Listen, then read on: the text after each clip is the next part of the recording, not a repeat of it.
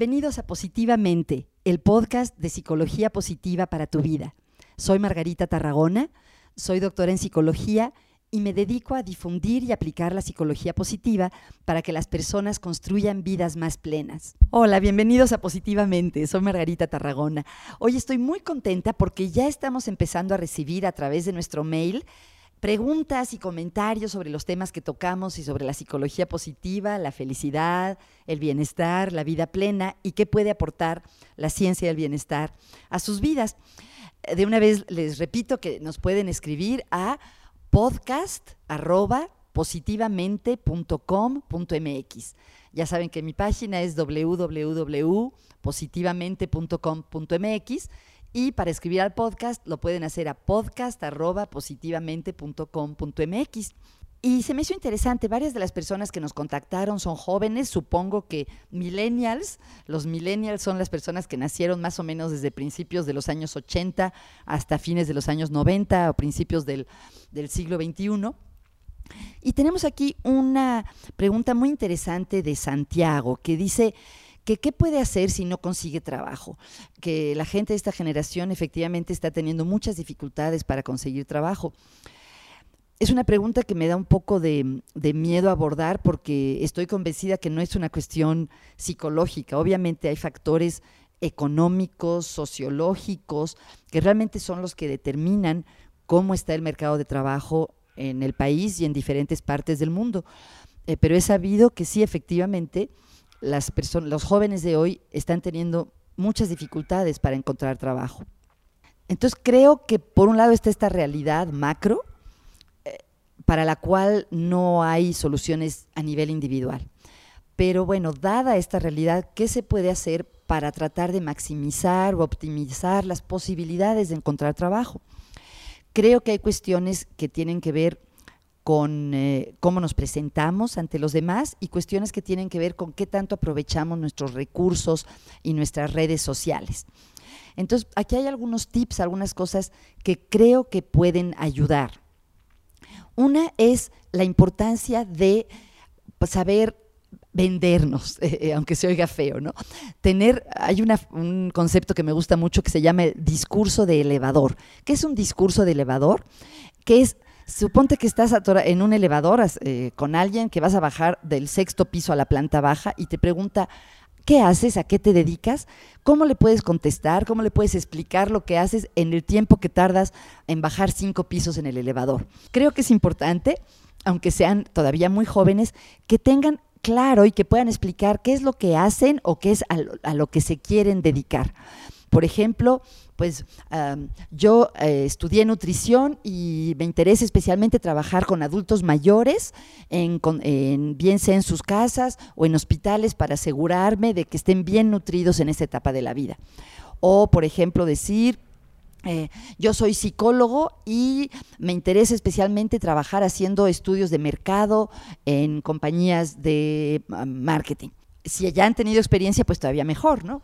Yo estudié economía y he trabajado en la Secretaría de Relaciones Exteriores como eh, investigador junior. Entonces, una cosa es saber lo que tenemos. Otra, y relacionada con esto, es hacer un buen currículum.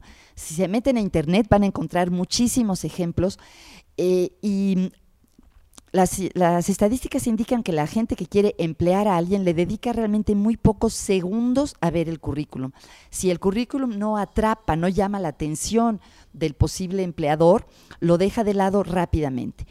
Entonces es muy importante que el currículum esté impecablemente escrito, sin faltas de ortografía, por favor, porque eso es importantísimo. Y ya no se usa poner como en orden cronológico dónde estudié la primaria, la secundaria, dónde fui a la universidad. Más bien lo importante es que desde la primera impresión el que nos puede emplear tenga una idea de para qué somos buenos, cuáles son nuestras habilidades. Mucha gente recomienda poner al principio como unos bullets que sean como una síntesis de habilidades que le den a la persona una impresión de quién eres. Por ejemplo, experiencia en edición de video, eh, bilingüe, tanto verbal como por escrito, apasionado por las relaciones humanas. Bueno, eso no, eso de apasionado por las relaciones humanas suena muy cliché, eso no lo pongan. Pero es importante también poner, aunque sea uno de los bullets, que diga qué tipo de persona eres. Por ejemplo, cumplido y responsable o eh, creativo e innovador. Antes de poner dónde estudiaste, a qué te dedicas, eh, poner eso de cómo eres como persona y qué puedes aportar. Y después sí poner los trabajos que has tenido, si los has tenido, o la experiencia. A veces mucha gente joven ha tenido experiencia laboral, aunque no haya sido remunerada, y ponerla no en términos cronológicos, sino en términos de importancia, ¿no? ¿Cuál ha sido lo más significativo, lo que más le puede interesar al posible empleador? Estos son algunos tips sobre el currículum. Otra cosa es conocer y aprovechar la red de relaciones interpersonales. Con quién que no te dé miedo, que no te dé pena hablar con toda la gente que conoces para decirle que estás buscando trabajo y qué tipo de trabajo estás buscando. Eso ayuda mucho, saber más o menos qué está buscando, porque si nada más dices estoy buscando trabajo, es más complicado. Si le dices estoy buscando trabajar en un laboratorio, a lo mejor esa persona conoce a alguien que conoce a alguien que tiene o trabaja en un laboratorio de análisis clínicos, por ejemplo. Las investigaciones indican algo muy interesante.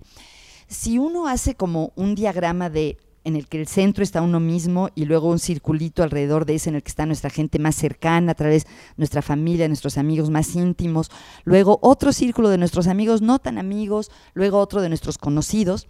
Curiosamente se ha visto que con más frecuencia son nuestros conocidos los que nos pueden ayudar a encontrar trabajo que nuestro círculo más cercano.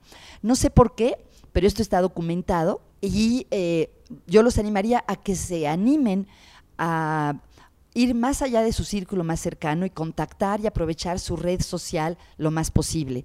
Hoy en día también están las redes sociales, yo decía red social en el sentido antiguo, que es decir, toda la red de personas a las que conocemos en, en la vida real, pero también hoy en día existen las redes sociales en el mundo de Internet, obviamente, en las que hay muchísimos recursos para conseguir trabajo. Ustedes conocen LinkedIn, también más informalmente en Facebook, hay bolsas de trabajo, eso también se puede aprovechar.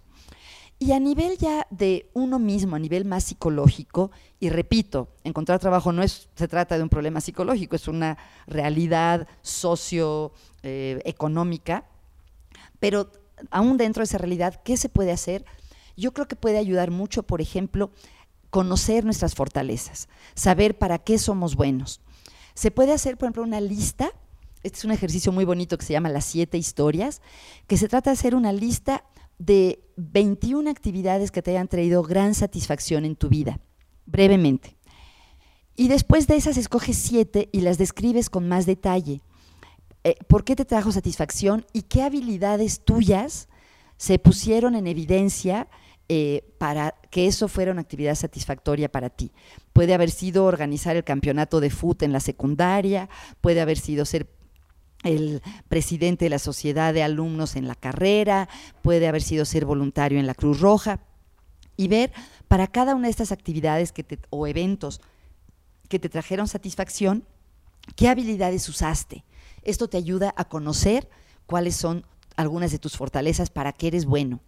Otra es preguntarle a la gente que le tengas confianza, puede ser a tus amigos, a tu pareja, a tu mamá, a tu papá, ¿para qué crees que soy mejor? ¿Cuáles son las cosas que hago mejor? Otro ejercicio que me gusta mucho, eh, te pregunta, ¿qué haces mejor que mil personas? Piénsalo, que no te dé pena. Si de manera azarosa cayera una red y atrapara a mil personas en el lugar en el que vives, ¿qué es probable que tú hagas mejor que las otras 999? Y por último, algo que viene directamente de la psicología positiva y que a mí me encanta, tiene que ver con las fortalezas de carácter. Además de qué habilidades tienes, qué cosas sabes hacer bien, cuáles son tus cualidades como persona, cuál es el lado más positivo de tu personalidad.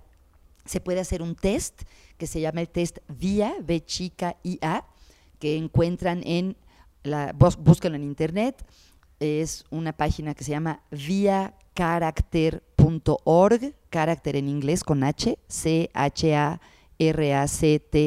e pero si nada más buscan vía lo encuentran. Y es una prueba que pueden hacer en español gratuitamente, en la que encuentran cuáles son sus fortalezas de carácter. Y creo que es importante estar en contacto con esas fortalezas cuando uno está buscando trabajo, porque a veces está sujeto a muchos rechazos, a la frustración, de no encontrarlo y estar en contacto con cuáles son mis fortalezas, como por ejemplo la perseverancia, el sentido del humor, el aprecio de la belleza y la excelencia, la generosidad. Em, la capacidad de amar, nos ayuda como a mantenernos a flote, es una especie de salvavidas en medio de un mar turbulento. Y a veces también cuando hablamos, cuando sí tenemos una entrevista de trabajo y el entrevistador nos pregunta sobre nosotros, puede ser útil también en el momento adecuado compartir cuáles son algunas de nuestras fortalezas personales, además de nuestras habilidades.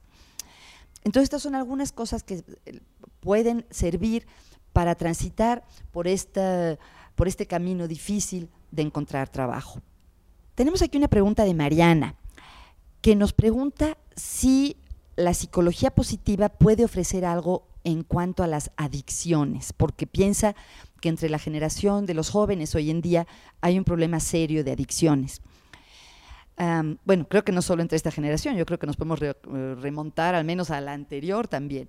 Pero hay datos interesantes que en algunos países el consumo de drogas está disminuyendo entre los jóvenes, por cierto. No sé cómo están los datos en México, em, pero en Estados Unidos se ha reducido el consumo de ciertas sustancias, aunque ha aumentado el de otras. Pero en fin, la psicología positiva originalmente surgió con la idea de estudiar lo que funciona bien y de ayudar a las personas que están bien a estar mejor. Entonces, originalmente no se pensó como qué se puede hacer para curar o tratar eh, padecimientos o problemas. Sin embargo, estamos viendo que, se puede, que sí es relevante de diferentes maneras. Una de ellas es eh, en cuanto a la prevención. Este tema de las adicciones me hizo pensar en algunas investigaciones que hay sobre el optimismo y el pesimismo. Y fíjense ustedes que normalmente pensamos que las personas optimistas van por la vida como con unos lentes color de rosa, la, la, la, todo es bonito, no existen los problemas. Y no es eso. Las investigaciones han indicado que las personas optimistas no evaden los problemas ni los niegan, al contrario, los enfrentan, toman el toro por los cuernos. ¿Por qué? Porque piensan que algo se puede hacer para solucionarlos. El ser optimista o pesimista, en términos psicológicos, tiene que ver con las expectativas. ¿Qué esperas del futuro? Los optimistas esperan que sucedan cosas buenas, los pesimistas esperan que sucedan cosas malas. Y hay evidencia científica de que las personas pesimistas tienden a evitar más los problemas y tienen una mayor incidencia de consumo de, o abuso de sustancias y de alcohol. No es la única razón, claro que no, hay muchas, pero si cultivamos una manera de pensar optimista, un, un optimismo inteligente, puede ser a nivel preventivo una herramienta para ayudar a las personas a no abusar de sustancias que les hacen daño. También conocer las fortalezas. A mí me encanta usar las fortalezas en mi trabajo, tanto como terapeuta, como coach, como consultora organizacional, porque realmente son casi, casi como el comodín de la psicología positiva, en mi opinión, porque sirven para muchas cosas.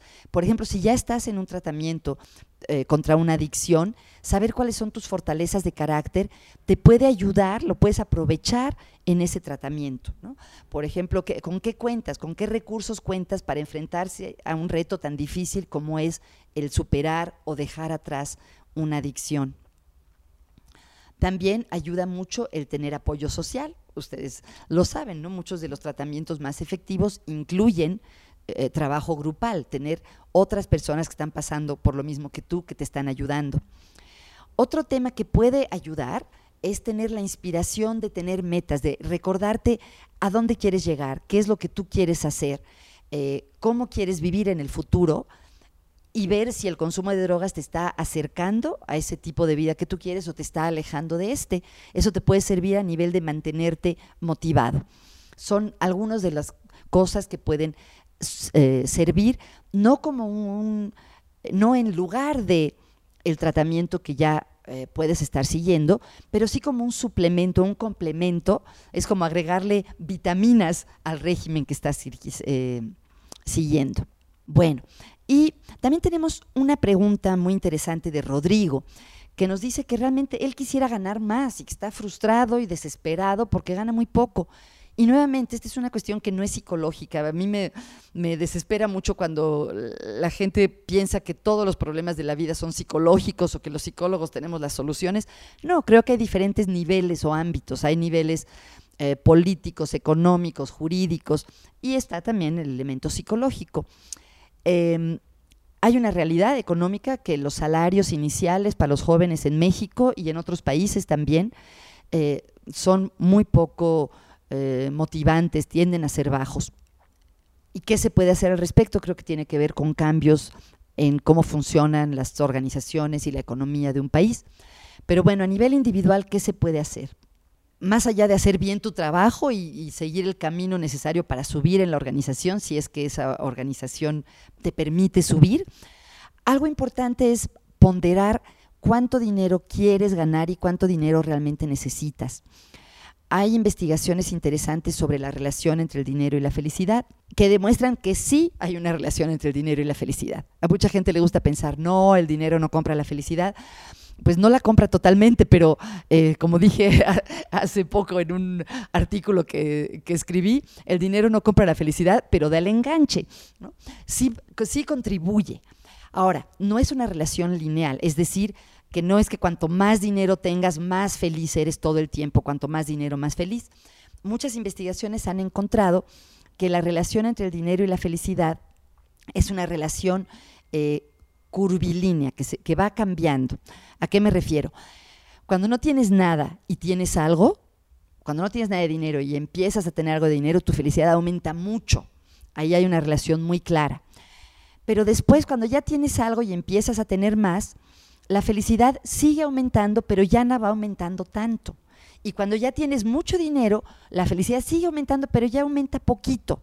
Lástima que este medio solo es auditivo, porque si tuviéramos una gráfica, si pudieran ver la gráfica, verían cómo va en el que tuviéramos en un eje el nivel de ingresos y en otro la felicidad, veríamos cómo primero la gráfica sube mucho y luego como que se va aplanando. Es decir, que el dinero sí contribuye a la felicidad, pero va siendo menos importante cuanto más vas teniendo.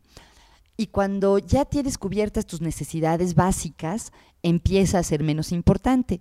¿Cuáles son las necesidades básicas? Bueno, ahí ya varía de cada persona. ¿Qué es lo que consideras básico? Obviamente tener un lugar donde vivir, tener cómo transportarte, comer, obviamente es básico. Eh, pero otros consideramos ciertas cosas como fundamentales o no. En Estados Unidos se han hecho investigaciones que indican que el dinero empieza a tener menos impacto sobre la felicidad a partir de ganar 75 mil dólares al año. En México no sé si se ha hecho un estudio similar, sería muy interesante. En México 75 mil dólares son muchísimo. Eh, yo sospecho que el punto de, de inflexión donde ya el dinero no tenga tanto impacto sobre la felicidad seguramente es menor, pero me gustaría saber si ya se ha hecho, me voy a poner a investigar si ya se han hecho esos estudios.